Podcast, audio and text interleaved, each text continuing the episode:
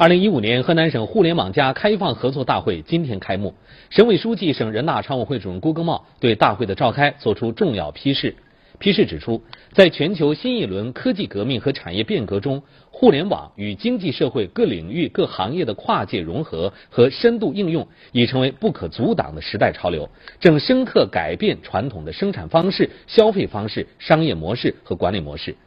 河南作为全国第一人口大省和重要的经济大省，发展互联网经济具有突出的地域优势、市场优势和坚实的网络基础支撑、产业基础支撑，潜力巨大，前景广阔。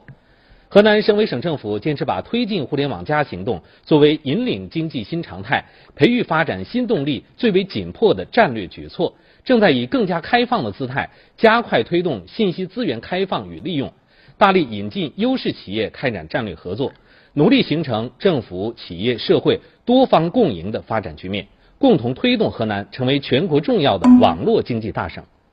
本届大会以“新常态、新机遇、新合作、新动力”为主题，希望与会嘉宾围绕主题交流经验、分享成果，推动互利互惠、合作共赢。